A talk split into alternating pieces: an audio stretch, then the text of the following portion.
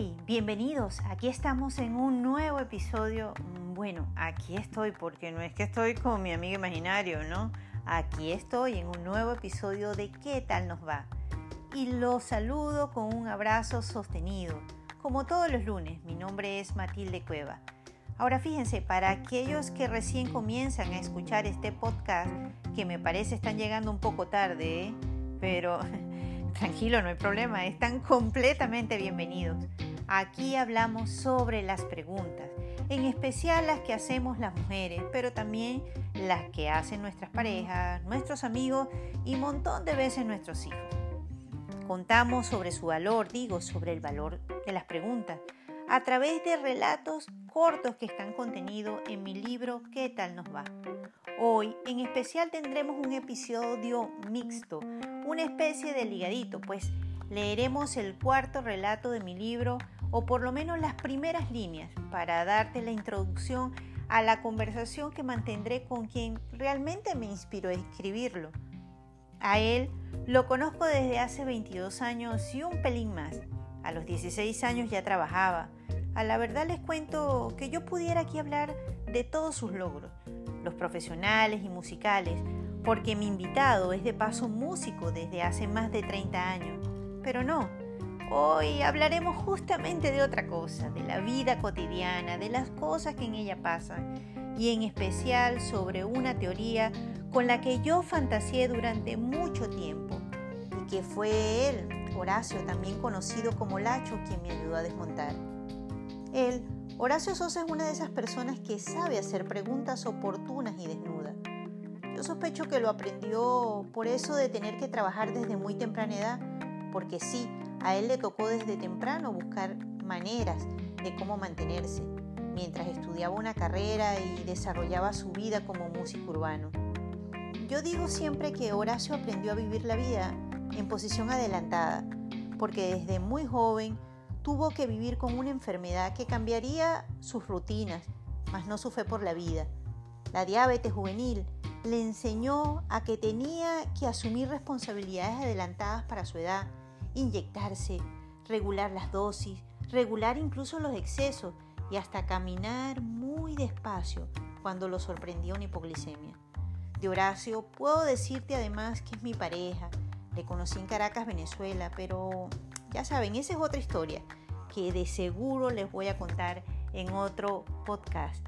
Pero hoy él me acompañará para contarles en versión ligadita, es decir, un ratico leído y otro ratico hablado, cómo él me ayudó a desmontar una teoría un poco descabellada, pero cargada de buena imaginación sobre cómo yo creía que era posible incorporar medidores visibles de aceptación en nuestros amigos e hijos. Y es que en ocasiones, no lo podemos dudar, la imaginación de una mujer no tiene límites, pero caminar con Horacio me enseñó no solo a reinventarme, sino también afinar mis preguntas y hasta mis teorías. Porque si algo define a este señor es su lema de vida. Para él, mejor es luchar que rendirse. Eso sí, haciendo preguntas con calma. Dicho esto, iniciemos este episodio.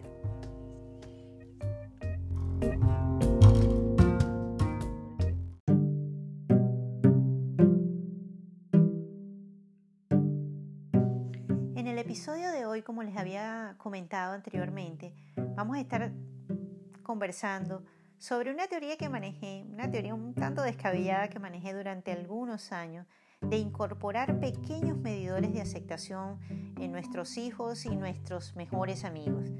Eh, y toda esa historia, todo este relato surge en función de mi lacto, una vieja lacto que tenía en Venezuela y que en función a ella pues surgió toda una anecdótica enseñanza.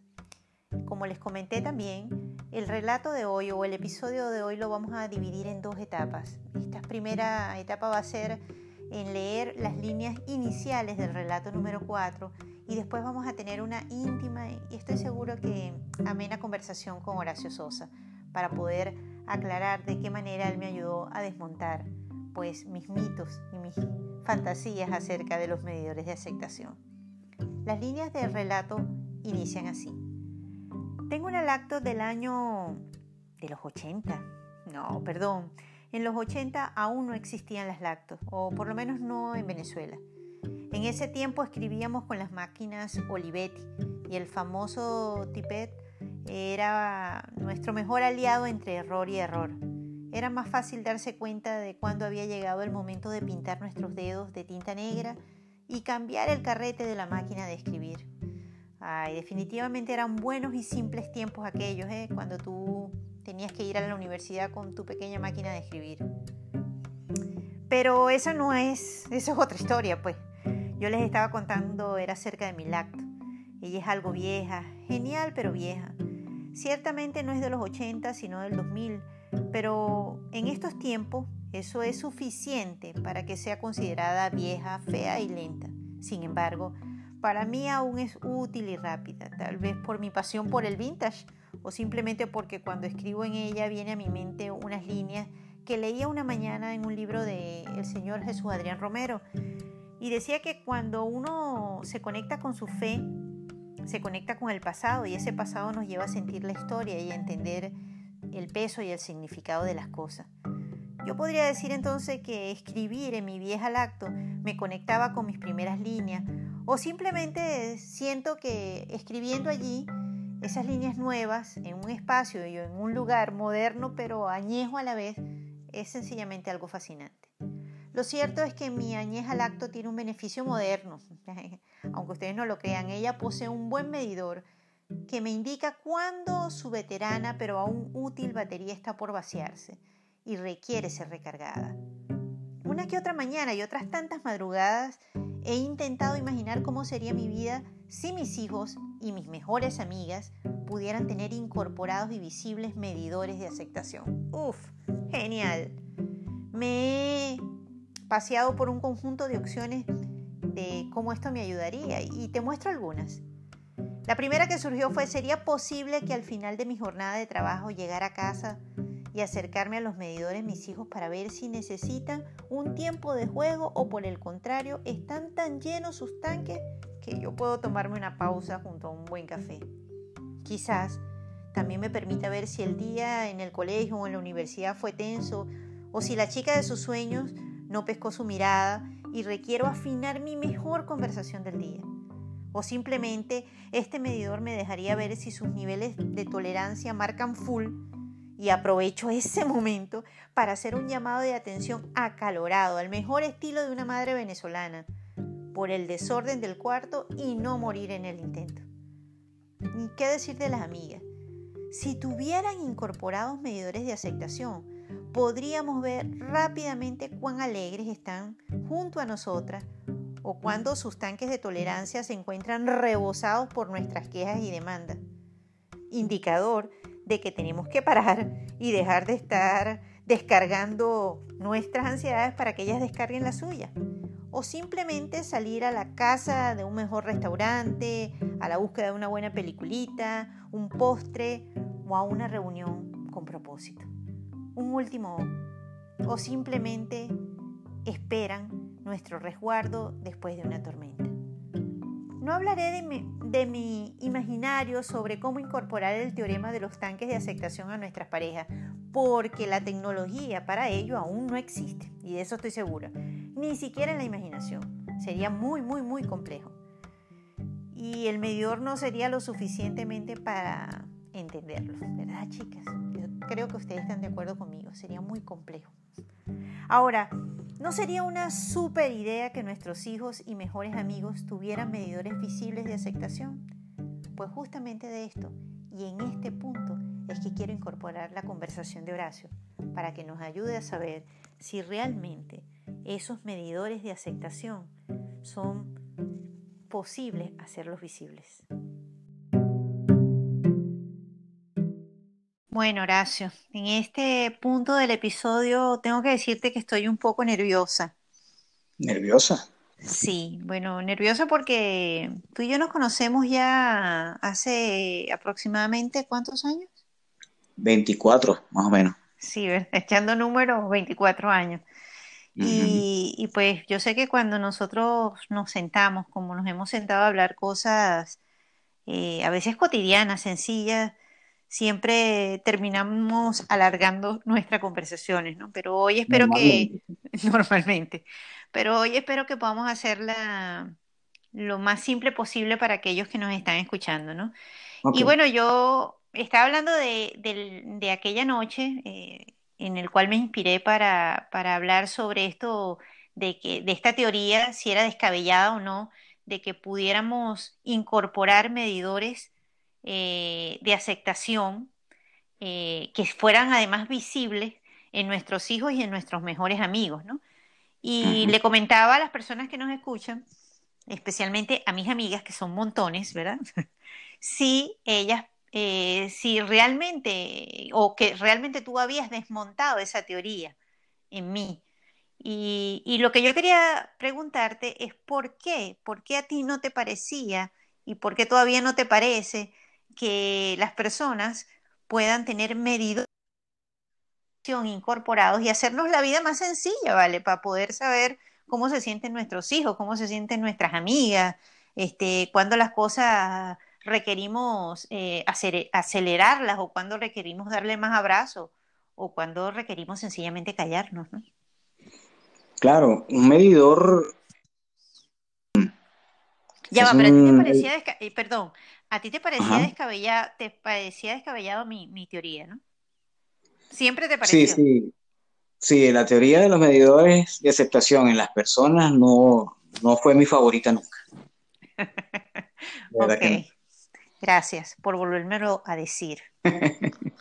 sí, porque para mí los medidores son artefactos que están ubicados normalmente en máquinas, en vehículos, en computadoras, que te dejan ver cuando esa máquina, llámese auto, llámese computadora, llámese una máquina industrial, está ya en situaciones donde se está acercando a un punto de peligro, un punto donde puede dañarse. Donde un punto de no retorno, pues. Exactamente.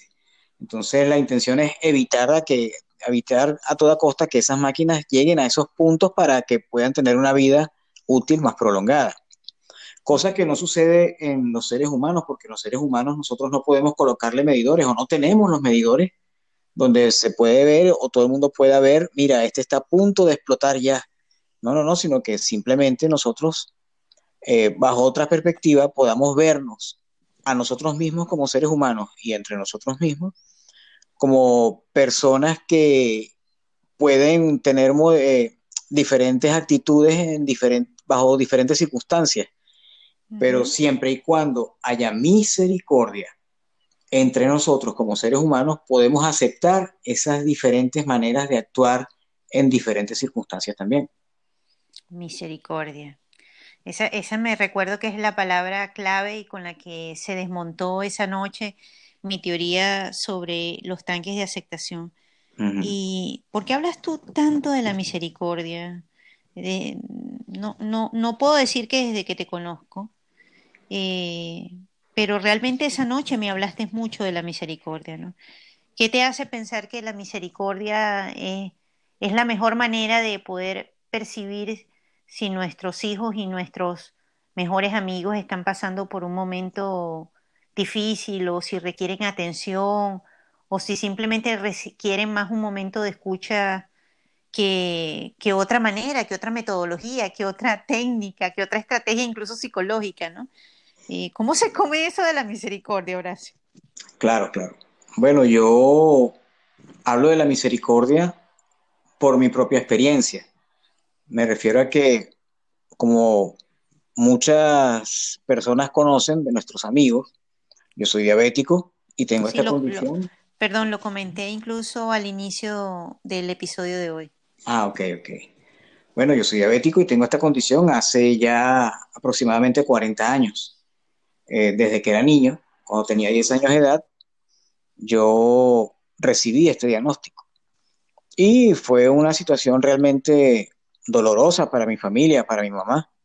Fue una situación muy, muy extraña para mí. Yo era un niño de 10 años apenas. Y no entendía mucho lo que me estaba sucediendo. A lo largo de, de mi infancia, durante mucho tiempo en mi infancia, tuve mucha rabia por lo que me estaba sucediendo, porque no entendía cómo yo no podía disfrutar lo que disfrutaría un niño normal. Y esto Claro, de ponerse, lo- lo entiendo. claro, ¿no? Y esto de colocarse inyecciones tres o cuatro veces al día no era algo normal para un niño pequeño. Entonces, yo empecé a, a caminar con esta condición durante toda mi vida, hasta la actualidad, ¿no? Y eso me pudo enseñar varias cosas. Eh, a lo largo de, de mi infancia con esta condición, yo no conocía a Dios. Yo no, no me interesaba por conocer de Dios porque estaba negado a conocer a Dios. Porque yo decía, ¿cómo un Dios puede hacer que una persona o que un niño de Ujú. 10 años pueda sufrir este tipo de condiciones? Y sentía mucha molestia, mucha rabia porque no entendía el por qué estas situaciones podrían pasar. En la medida que fui creciendo, después de mi crisis de adolescencia, ya cuando tendría aproximadamente 25 años, empiezo a acercarme a Dios. Y ya yo tenía cierto grado de tolerancia a la condición porque ya tenía ya mm, más de 15 años viviendo con esta condición.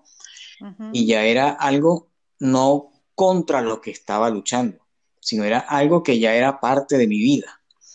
Entonces, yo em- creo que eso me ayudó a flexibilizar más mi manera de pensar. Yo dije, bueno, ya es parte de mí, ya no me parece algo tan extraño, ya es algo con lo que convivo día tras día. Y entonces en esto empiezo yo a acercarme a, a escuchar un poco más sobre Dios. Y poco a poco fui dándome cuenta que aún en medio de las circunstancias más complejas, en medio de las condiciones más aterradoras para una persona, como puede ser para un niño de 10 años una diabetes, en medio de todas esas cosas siempre hay un propósito de Dios. Y Es decir, per- perdón, es como eh, conseguirle o darle propósito al dolor. Lo hace, eh, eh, el, el darle propósito al dolor te hace más flexible, te hace ver la circunstancia desde otra con perspectiva, mayor, desde otra perspectiva. claro que sí, y yo estoy convencido ya después de toda esta experiencia que el dolor tiene un propósito en la vida del ser humano. El dolor te hace una persona diferente y te puede hacer una persona diferente para bien o para mal. Lo importante es cuál es el sentido que tú le das al propósito que tiene el dolor en tu vida. Entonces, en mi caso particular, yo empecé a ver que habían una serie de cosas que estaban cambiando en mí eh, por esta misma condición. Y yo pude seguirme molestando en contra de Dios por la injusticia que yo pensaba que había en medio de mi situación. Pero lo que me daba dando cuenta es que los años pasaban, los años pasaban y ya yo era un hombre de veintitantos años y yo estaba vivo, estaba realmente sano, estaba trabajando. Yo, bueno, yo trabajo desde que tenía 16 años. Yo estaba Sí, sí. trabajando, estaba activo, estaba con mis grupos de amigos, no había cosas realmente que, que me hicieran una persona diferente al resto de las personas con las que convivía, solamente que tenía esta condición y era algo que me acompañaba, no era algo que me controlaba. Eh, cuando yo, Interesante, interesante eso. correcto, sí, eh, cuando yo conozco a Dios, yo empiezo a aprender de lo que Él tiene para nosotros, veo que está la palabra misericordia y veo que Dios tiene misericordia de nosotros. Entonces yo me, me empiezo a preguntar a mí mismo, ya va, pero en mi caso, ¿hubo misericordia cuando contraje esta condición? Entonces yo, Bueno, sí, yo también me haría la misma pregunta. claro, claro. Pero Entendiendo que la misericordia, perdón, tiene que ver con justicia, ¿no? Sí, sí, correcto. La palabra de Dios nos dice que nosotros tenemos que hacer justicia y amar misericordia. ¿Por qué? Así es. Porque Dios es un Dios justo y Dios nos trata con misericordia. ¿Cómo es la misericordia de Dios en mi caso, en medio de esta condición, de esta enfermedad?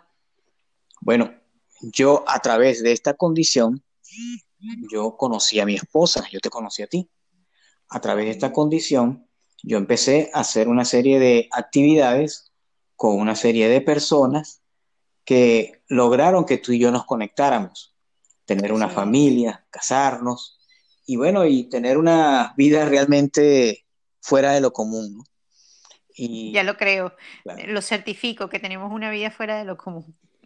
Claro, claro. Y entonces ahí yo puedo ver la misericordia de Dios cuando le dio un propósito al sufrimiento que yo tenía. Y eso sucede en la vida de muchísimas personas o de todas las personas. Lo importante es que nosotros aprendamos a ver el propósito de eso. Si yo no hubiese sido diabético, yo no te hubiese conocido, por ejemplo. Y yo veo ahora que Dios tuvo y sigue teniendo misericordia de mí.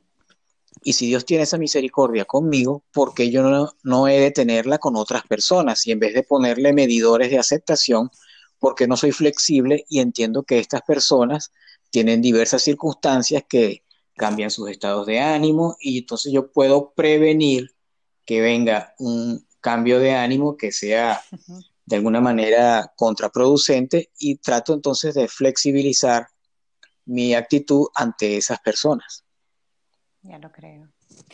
Bueno, Horacio, muchas gracias. Gracias por compartirme una vez más la riqueza de la misericordia en la vida y, concuerdo contigo, los medidores de aceptación son válidos para, para nuestros carros, para la laptop, pero ciertamente no son útiles para hacer las preguntas oportunas, ¿no? No podemos a través de, de, un medidor preguntarle a nuestros hijos si anda bien todo en su corazón, o si alguien dejó de cumplirle una promesa, o si hirió a alguien sus sentimientos. No, no, no, eso es un seguimiento constante que hay que hacer con flexibilidad, con misericordia en la vida de nuestra familia, en la vida de nuestros amigos y de los seres allegados. Así es. Gracias y te mando un beso grande, ¿viste? Cuando esté más cerca de ti te lo doy personalmente. Bueno, ¿ok? Lo voy a estar esperando. Seguro.